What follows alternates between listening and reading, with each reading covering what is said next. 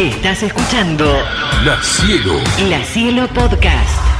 Bueno, voy a tomarme eh, el tiempo para hacer la trifecta.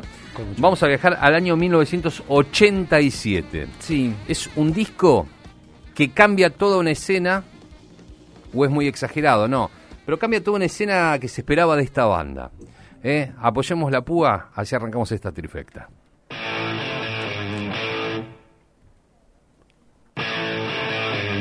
Año 1987 de Cult. Oh yeah, claro que sí. Un disco que ciertamente lo podés poner y escucharlo de un tirón, no es un disco largo, es un disco súper rockero, hard rockero, y era lo que menos, menos, menos, menos se esperaba de esta banda británica. Una banda que había comenzado con un primer disco bastante barroco, post-punk, oscuro, eh, de búsqueda, muy como si querés, eh, algo gótico, un poco de, como los primeros años de The Cure. Había caído bien en un grupo de, de- fanáticos o de seguidores de los cult, pero evidentemente The Cult siempre ha sido, y lo comprobamos con, con el diario del lunes, una banda que va cambiando disco a disco y que no es bastante constante en, en su trabajo. Luego de ese disco, de aquel primer disco, sacan un segundo vinilo llamado eh, ni más ni menos que Love.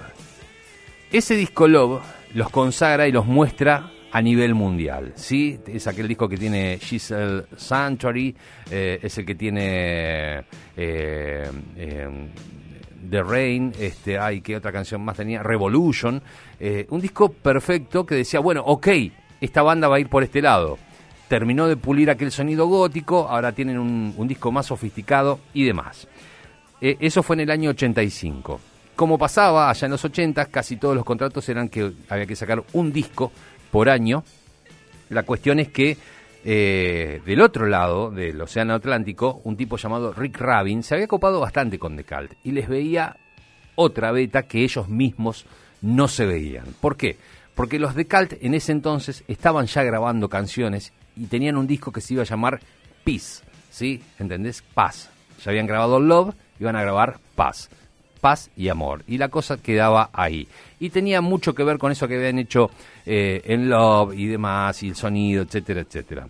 La cosa es que eh, se contacta con ellos el productor Rick Rabin. Rick Rabin, para que aquellos que no, no están muy, muy con el tema, es el tipo que en los 80s eh, se empieza a ligar mucho con el hip hop y hace que el hip hop se conecte con el rock and roll. Es decir, es el tipo que eh, consagra a los Run DMC, es el tipo que graba los, los primeros discos de los Beastie Boys eh, en los 80s, que funda eh, Def Jam Records y que empieza a meterle a la escena una polenta guitarrera que no tenía. Bueno, a los Cult se los lleva, los Cult eran una banda que tenían un cantante muy particular como, como lo era eh, como lo es este Asbury y mm, que sentía esa cosa como de estar poseído por el espíritu de Jim Morrison. De hecho, cuando hubo una reunión de los Doors, al tipo que llamaron para que ocupara el lugar de Morrison fue a él. Eh, no en vano ocurría eso. Eh, mm, pensaban los cult cuando algo funciona, ¿para qué cambiarlo? Bueno, la cuestión es que eso no cerraba para Rick Rabin, eh, que les dijo que en vez de encerrarse en aquel estudio de grabación llamado The Manor en Oxfordshire para grabar el disco llamado Peace, y que de hecho lo tenían bastante grabado, se fueran a Nueva York, ¿eh? llevar unos británicos a Nueva York puede ser una experiencia bastante interesante, sobre todo si no han caminado esas calles eh, y demás, y llevarlos a los estudios Electric Ladyland, ahí, ¿no? Donde está el espíritu de Jimi Hendrix constantemente sonando. Eh, la cuestión es que se lo lleva y el propio Billy Duffy rememoraba hace unos años atrás eh, acerca de lo que tenían grabado, que algo así decía como que las canciones eran demasiado largas, es- esa primera versión llamada Peace, excesivas y autoindulgentes. Habíamos entrado en el estudio demasiado pronto, ya que la discográfica solo quería que siguiéramos poniendo huevos de oro, eh, dice Bill Duffy, el guitarrista, gran guitarrista, dice, en realidad deberíamos haber seguido ensayando y haber pasado un proceso de preproducción. Sabíamos que algo no estaba bien, pero no sabíamos qué era. Me acuerdo de volver a escuchar en los estudios eh, aquello que habíamos grabado, ese disco que se iba a llamar Peace, y decir, estamos literalmente perdidos. O sea, ok, hay canciones, está todo, pero, pero está, pero no está. O sea, esto no va a estar bueno eh, mostrarlo al público. Bueno, la cosa es que eh, estaba Ian Atsbury en las voces, Bill Duffy en las guitarras, el bajista Jamie Stewart y, y todo debía sonar de otro modo. Se los lleva Rick Rabin allá al estudio y esto que les voy a contar es muy particular. ¿Viste cuando vos tenés una amistad fuerte con alguien, pero tenés personalidades muy fuertes también y por perseverar la amistad decís, che, yo mejor con este me veo pocas veces, nos cruzamos un poco, porque en la primera de cambio cuando yo le diga algo, a él no le va a copar y vamos a terminar a los sillazos. Y el otro piensa lo mismo. Yo con el perro me voy a cruzar qué sé yo, un rato, porque en realidad si lo veo todos los días, todo el tiempo, sonamos. La cuestión era que acá Bill Duffy y, eh, Ian Atsbury se llevaban así. El tema es que muchos no se podían separar, porque era el guitarrista y el cantante de la banda, casi eh, el cerebro de The Cult. ¿Y qué opción tomaron? Bueno, Bill Duffy iba durante el día, componía y grababa las guitarras. Cuando él se iba, caía Ian Asbury a la noche y grababa las voces. Y así iban viendo cómo iban creciendo las canciones. Eso lo contaron tiempo después. Ian Asbury decía, yo llegaba y a ver las guitarras, grababa las voces. Bill Duffy decía, yo iba el otro día y me da cuenta ya cómo la canción se iba transformando. Entre lo que yo había hecho con la guitarra y lo que hizo Asbury a la noche, y le metíamos otra cosa. Y Asbury se encontraba con otra cosa a la noche. Y así iban creciendo.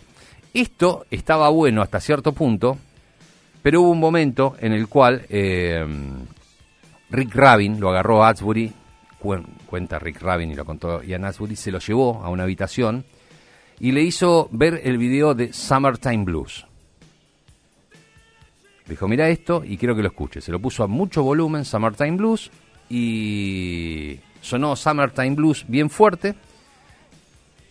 Cuando terminó, lo miró a Asbury y le dijo lo siguiente. ¿Vos querés hacer rock and roll o querés seguir haciendo esa música de mariquitas británicas? Así le dijo. Ese puñetazo que le dio al orgullo y demás terminó en este disco, que suena de esta forma. Claro que sí, claro sí pues, 27 grados en toda la región, 43 minutos de las 17. Estamos trifectando Electric, tercer disco de Decal. Shut this wall.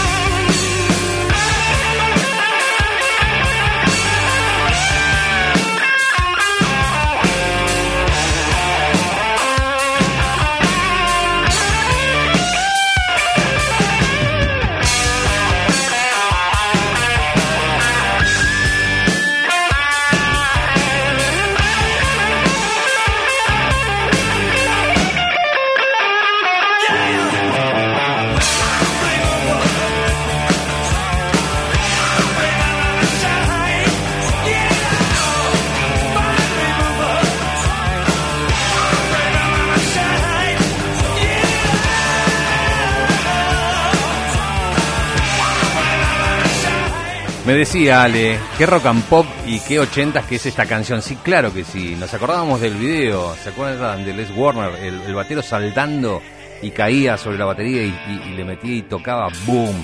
Una imagen, como dijo Ale, icónica eh, de aquel video. La máquina removedora de amor, así lo presentaban, Love Removal Machine. Em, decíamos, estamos haciendo la trifecta de este disco de, Electric del año 87, el tercer disco de los Cult, que después hicieron otra cosa con Sonic Temple, que después hicieron otra cosa con Ceremony, y así fue la carrera para varios lados distintos. Es un disco para mí perfecto. La verdad que si lo tengo que recomendar es un disco perfecto. Es un disco hard rockero que te guste lo que te guste, este disco te va a gustar porque las canciones son efectivas. Eh, pueden buscar en YouTube, eh, hay guitarristas que te muestran todos los riffs que han hecho, eh, que hizo Bill Duffy en este, en este disco y vos decís, es un veneno, es un veneno, es el, es el modo de, tocar la guitarra. De hecho cuenta... eh, Bill Duffy, que en este cachetazo que le pegaron a Ian Asbury, si querés, haciéndole escuchar Summertime Blues y diciéndole, ¿pensás seguir haciendo esa música de mariquitas británicas o vas a hacer rock and roll? A él, que venía de mucha pedalera y demás, eh, Rick Rabin le dijo, bueno, mira, acá tenés la viola, que la alquilé, o sea, ni siquiera le dio una viola eh, de él, y ahí tenés el equipo, ahí tenés el Marshall. Eh, medio como, dale, pelá. Que medio que se ortivó, pero lo que quería Rick Rabin, y ahí está la maravilla del productor, es volverlos a las bases que tampoco habían tenido, porque no es que esto lo habían hecho antes. Pero era como decirle, muchachos, muchachos, ustedes tienen que hacer esto, tienen que ir por este lado. Es la que va. Rick Rabin eh, había encontrado algo, había visto algo que ni ellos mismos habían descubierto en, en lo suyo. Si pensamos un poco en el 87, la cosa, mm, a ver, eh, que sonaba rockera, teníamos eh, eh, al thrash metal, que era una realidad bastante sólida, este, con Master of Puppets, eh, el Raining Blood de Slayer, Estaban los Guns N' Roses con Appetite for Destruction, este, Aerosmith dando vuelta también, haciendo lo suyo. eh, entonces había un contexto para poner este disco en juego y no iba a quedar tan, tan fuera de la línea de lo que se estaba haciendo. Obviamente, aquellos que habían amado Blood, eh, perdón, Love, dijeron, ¿qué es esto? ¿Qué es esto que suena a ACDC? Bueno, sí, es un disco de hard rock, podemos hacer hard rock. Y lo demostraron. La tapa es maravillosa, tiene, si se quiere, hasta una especie de ambigrama en donde dice The Cult eh, y Electric, la foto está buenísima. Es un disco sin pifies, es un disco para escuchar en una trifecta aquí en la tarde. Ya está Anita Gigli entre nosotros, seguro van llegando mensajes al 221-676-1035. Ya los iremos leyendo, ¿eh? vamos a, a relajarnos, tenemos una pastafrola para cortar, un cumpleaños que celebrar, pero seguimos con las canciones. Electric de The Cult es el disco elegido hoy. ¿Suena bien? ¿Suena fuerte? Suena. Cult.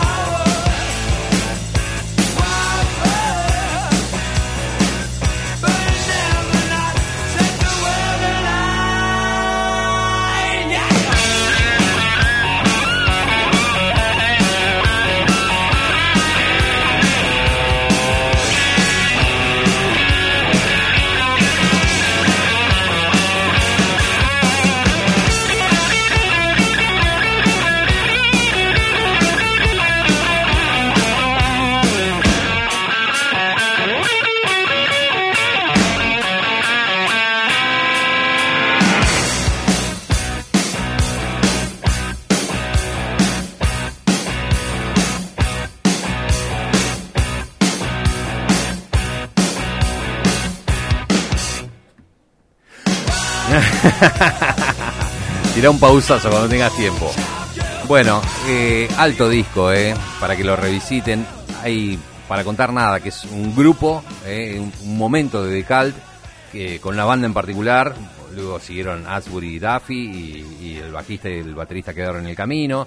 Pasó a ser baterista Matt Sorum, que luego estaría en los Guns N' Roses. Bueno, y demás, y sacaron discos muy buenos todo el tiempo. Eh, Dicen las críticas por ahí de este disco que, que aquella psicodelia que tenían en algún momento seguía presente en canciones como Aphrodisiac Jacket, que le hemos usado creo de cortina. Este, Sí. eh, una, a ver, una psicodelia que entraba en el contexto de este hard rockero. A ver, poner un poquito la canción si la tenemos ahí a mano. Tal cual. Es un disco hermoso. Me imagino a los Ira tocando alguna canción de este disco. Sí. Rockeándola así en un jam, ¿viste? No sé si en vivo, pero para, para babear en la sala. Eh, va bien, ¿eh? Sí, sí, sí.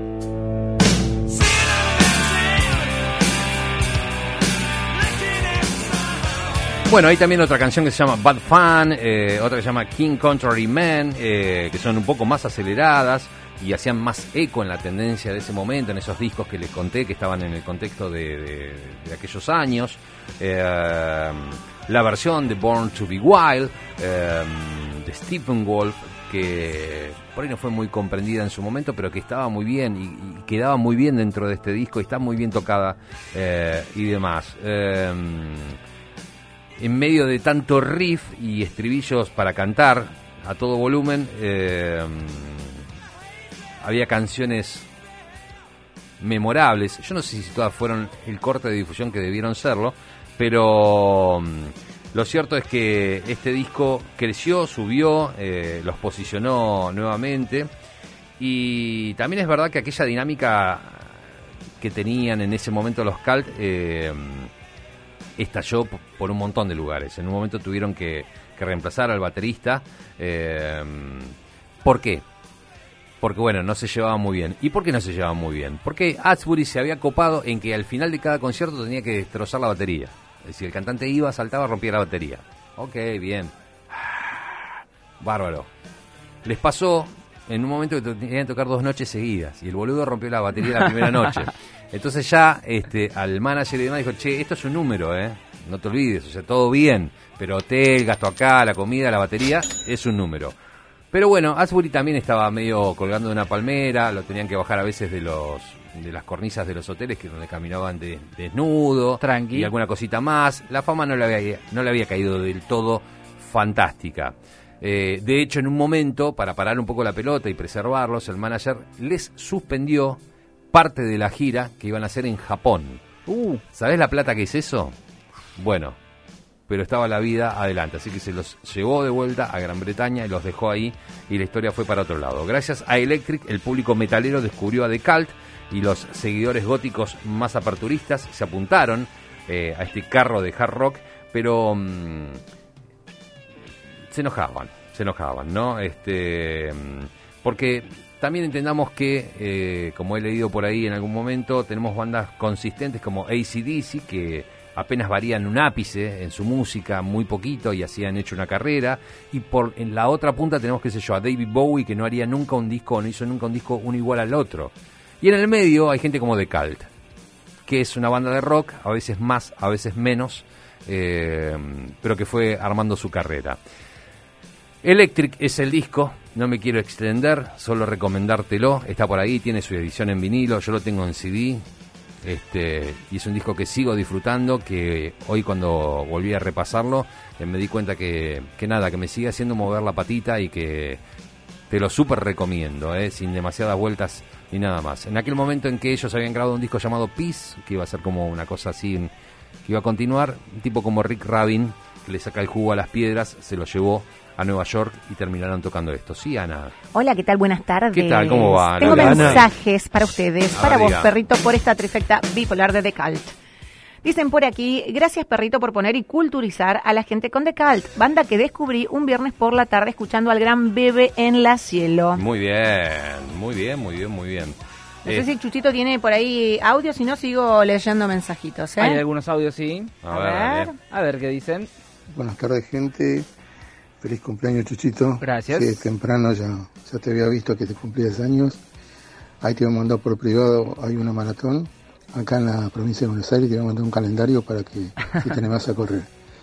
Les mando un abrazo grande en la tarde hermosa con la compañía de ustedes, Ellos Basacha. Muchas gracias igualmente. Gracias, viejito Abrazo, querido. viejito.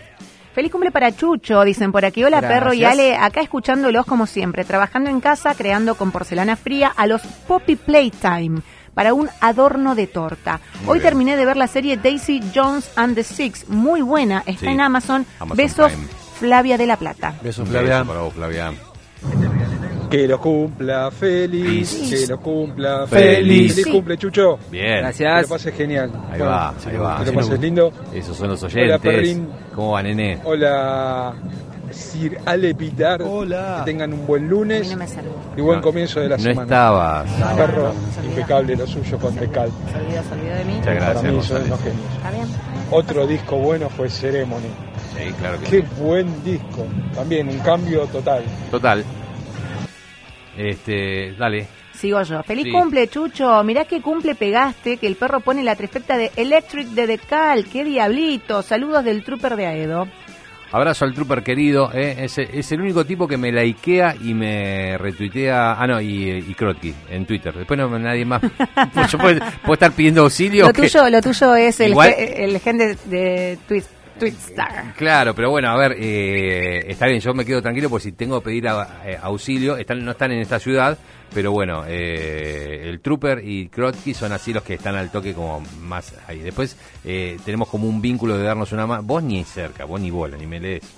En Es cambio, que- él sí, porque Yo leo nosotros tenemos un, todo. un pacto. en Nosotros que- sí. Él puede escribir cualquier estupidez y yo le pongo un corazón. Exactamente. Y él hace lo mismo, Lo con, mismo con vos. Ya ni, ni nos leemos. Nada. O sea, Vidar, pum. Ponemos dicho. directamente el corazón. Sí, exactamente. Yo uso Twitter más que para likear, para leer. Para leer, leer, leer, leer. Bueno. Nada más que La eso, bronca pero... Bueno, cada uno No seas así, No seas así. no seas así. Bueno, Ahora te ¿queda voy a algo? likear todo. Sí. Voy a ser tu... eh, Tu likeadora. Tu fan. Voy, voy a ser la Lorna No. del perrito. Lorna es la Sí. fan de Susana Jiménez. Bueno, voy a ser tu Lorna. voy a ¿Lorna poner se llama esa chica? Lorna. Sí. nombre. Y Ah, eh, Lorna. Es un nombre de voy a hacer una Lorna. cuenta paralela que diga Lorno. eh, el, el Lorno. ¿El, El, fan perro, de Wanda el, cómo se llama? Eh, el fan de Wanda. ¿Tiene nombre o vos el fan sí, de Wanda? obvio, de, la, no. de la canal Idiota. era no. De Mariano de la Mariano Canal. de la Canal. Gracias, Mariano de la. Canal, que nos barrio- en mi escucha siempre. Epa. No, no sé si es el nombre. Pero, pero no Pensé seas que era el nombre, capaz, bueno, de la No, canal. no se llama así. Ah, perdón, perdón, perdón. perdón. Anita Bombonazo. Ah, Mira, ¿viste? mil, mil disculpas. Todavía no estabas cuando mandé el mensaje. Saludos. Buenas tardes, Anita. Buenas tardes. Eso solamente para hinchar un poquito nada más. Feliz cumpleaños, Chucho. Dice por Gracias. aquí Carlitos de Cirá. Aguante de Calt. Viste. Bueno, eh, ¿alguno más? Sí. Dale. Feliz cumple, Chucho. Muchas gracias. El pulpo, el pulpo Chucho. Vamos, Chucho viejo nomás. Che, te voy a pedir un tema de. No, mentira, no te voy a pedir nada. Esa. Lindo, loco. Escúchame, bueno, eh, cerramos con esto, con Lil Devil, la última canción que está en la lista, Dale. y con eso ya nos vamos. Eh, porque Uf, las nada, seis de la tarde casi. Exacto, tenemos que Ya. hacer el buen día. Viene Uh, el que querido. Ale Vidar con el libro, viene Anita con algo que tiene también, y la vida, mismo, lo que estuvimos viendo. A ver, dale, cerramos así. Más fuerte, ponelo en 11. No en 10, no, en 11. ¡Daya!